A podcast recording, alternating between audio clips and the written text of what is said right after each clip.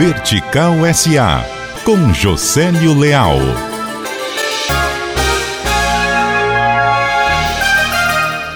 Após estrear na Bolsa de São Paulo com uma oferta inicial de 3 bilhões de reais e uma demanda seis vezes maior, o Apivida já faz planos para crescer em todo o Brasil. No ano que vem, começa a operar em Santa Catarina, mas mira operadoras do Norte e Nordeste.